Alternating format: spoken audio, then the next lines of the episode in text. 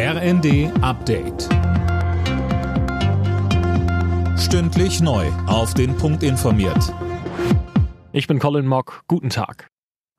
In Berlin geht es nach der Wiederholungswahl zum Abgeordnetenhaus jetzt um die Regierungsbildung und Aufarbeitung, auch auf Bundesebene. Während die CDU als Wahlsieger jubeln kann, mussten die Ampelparteien Verluste hinnehmen.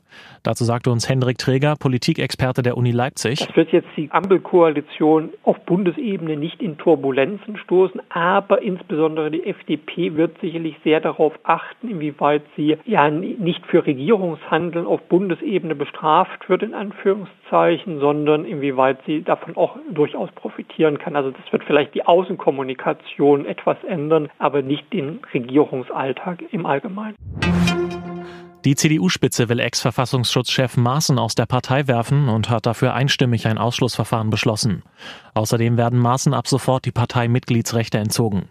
Zu den Gründen sagte CDU-Chef Merz. Insbesondere aufgrund seiner letzten Äußerungen, wo er uns einen linksgrünen Kurs vorwirft, wo er die Ideologie der sogenannten, ich zitiere, Antideutschen auch bei uns sieht. Das ist ein Sprachgebrauch, den wir hier nicht akzeptieren. Insbesondere das auch dahinterstehende Gedankengut hat in der CDU Deutschlands keinen Platz. Merz geht davon aus, dass Maaßen den Beschluss des Parteivorstands nicht akzeptieren wird.